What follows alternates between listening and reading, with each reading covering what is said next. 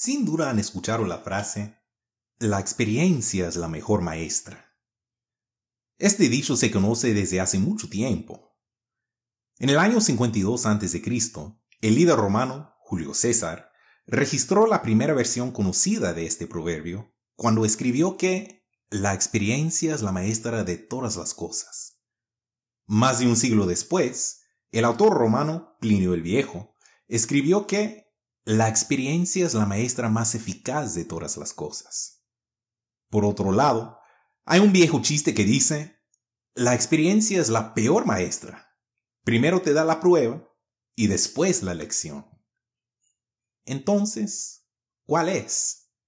¿Debemos experimentar todo en la vida para poder aprender sobre ella? ¿Incluidas las cosas que pueden causar dolor o traer dificultades? ¿Solo para entender de verdad? ¿Por qué sí o por qué no? ¿Hay una mejor forma de aprender? ¿Por lo menos una mejor manera de aprender algunas cosas? ¿Nos da la Biblia alguna guía al respecto?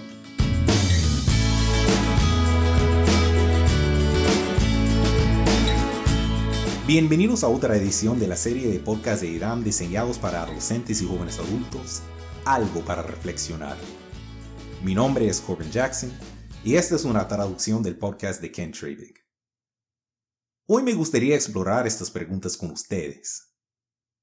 Sin duda hay algunas cosas en las que la experiencia realmente nos enseña mejor.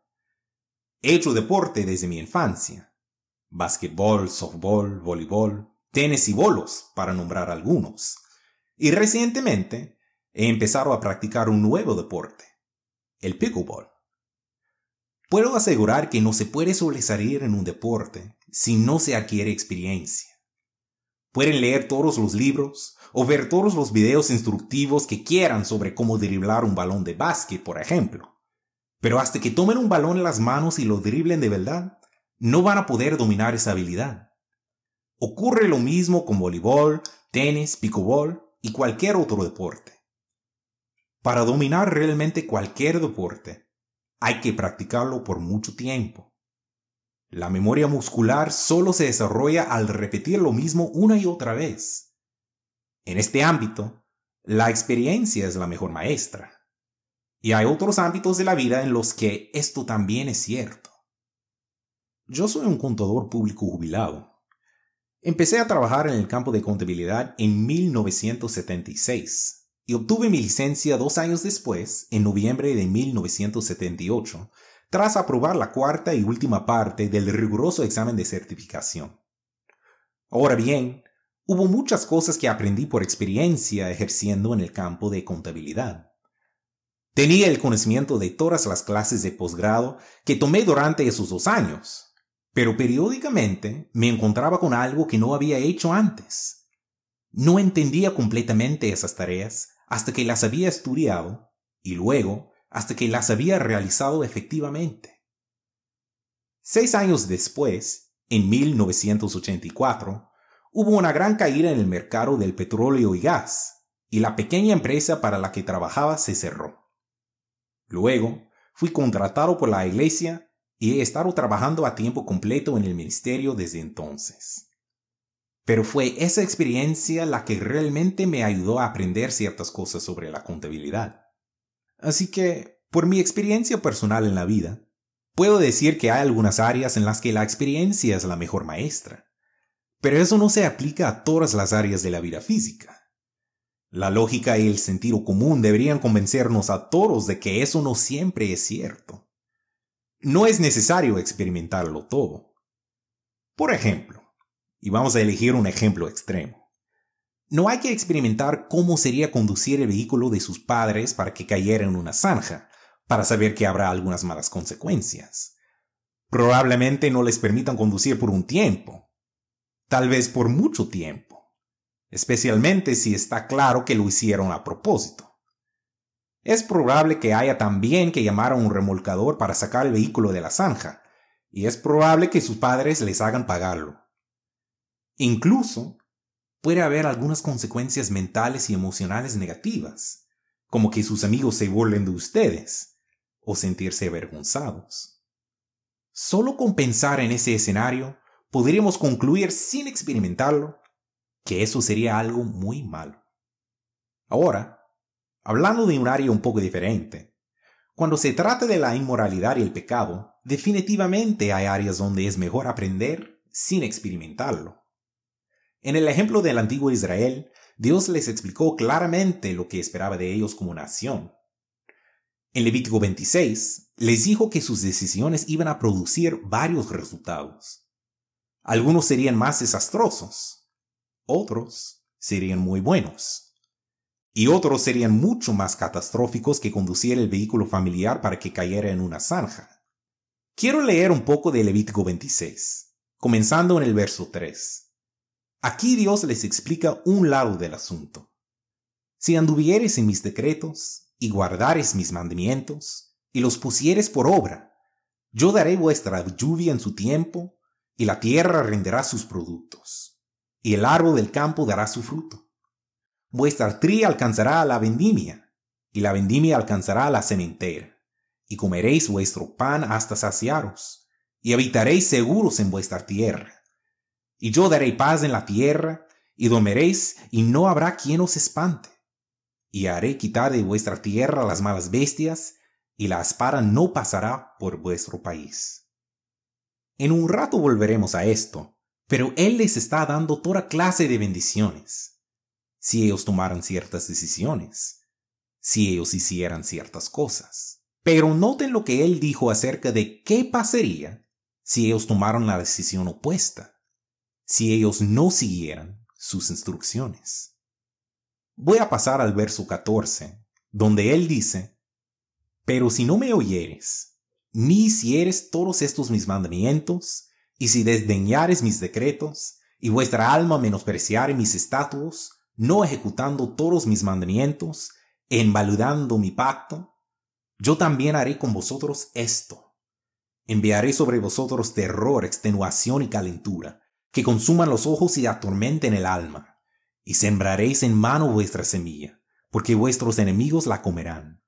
Pondré mi rostro contra vosotros, y seréis heridos delante de vuestros enemigos, y los que os aborrecen se enseñorearán de vosotros, y huiréis sin que haya quien os persiga. La triste historia del antiguo Israel es que tuvieron que experimentar eso por sí mismos, el lado negativo de las cosas. En vez de aprender de las palabras de Dios, en lugar de aprender de la instrucción moral de Él, dejaron que la experiencia les enseñara. Y las lecciones que tuvieron que aprender fueron horribles. Al romper el pacto, al no obedecer a Dios, sufrieron todas las terribles consecuencias que Dios había descrito. Al final, fueron invadidos. Muchos murieron en la batalla y el remanente fue llevado al cautiverio. Qué manera tan horrible de tener que aprender.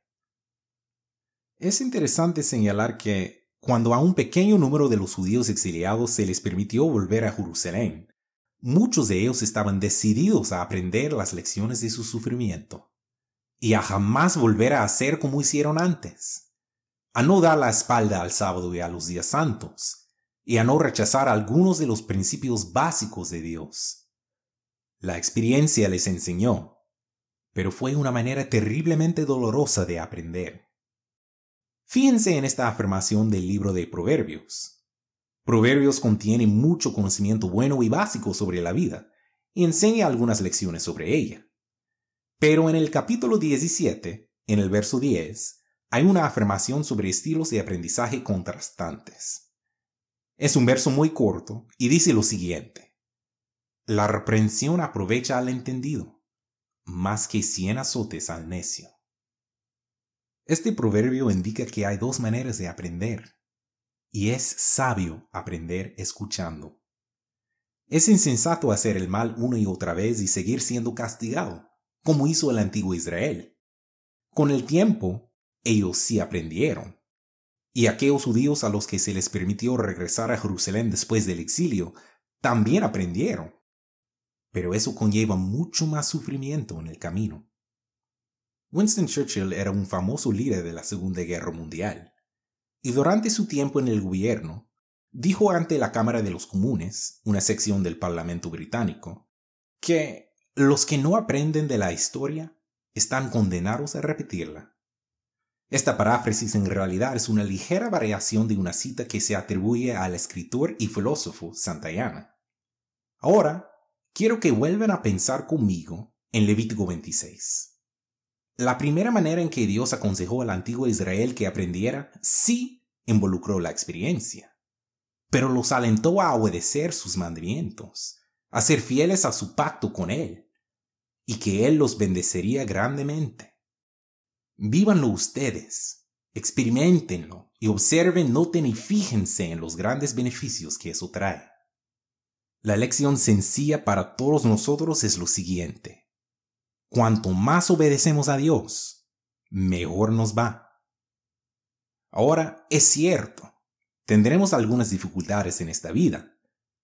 Todos las tenemos como humanos y especialmente como cristianos. Pero en general, cuanto más obedecemos a Dios, mejor nos será. Esa enseñanza de Dios es tan antigua como Caín y Abel.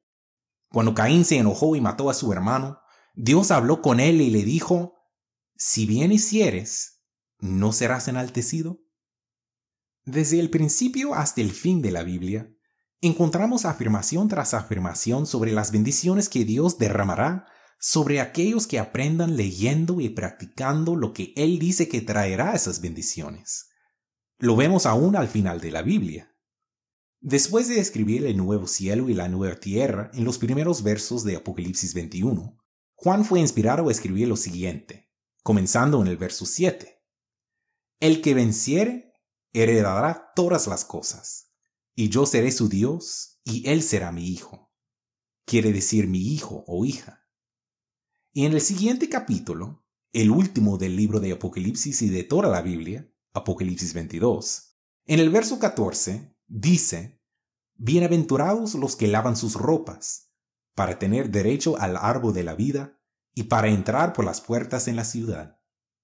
Por toda la Biblia, Dios enumera las bendiciones para las decisiones y las formas de aprender si escuchan y obedecen así como las dificultades que se pueden experimentar al no hacerlo. Él quiere darnos todas las cosas.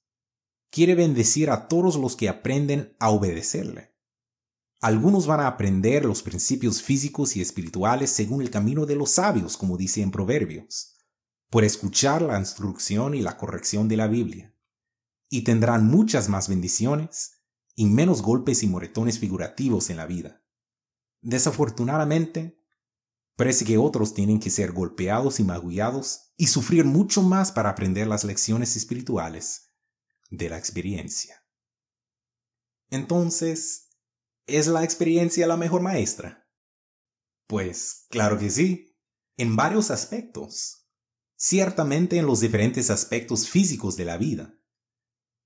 Sin embargo, cuando se trata de los aspectos morales y espirituales de la vida, es mucho mejor aprender según el camino de los sabios, escuchando y aprendiendo de las experiencias de los demás. Así podrán experimentar más bendiciones, más de la preocupación amorosa de Dios. Espero que aprendan de las instrucciones de la Biblia y de los ejemplos que ven en las vidas de los demás, ya sean personas cuyas vidas están registradas en la Biblia o personas que viven hoy en día. Elijan aprender según el camino de los sabios.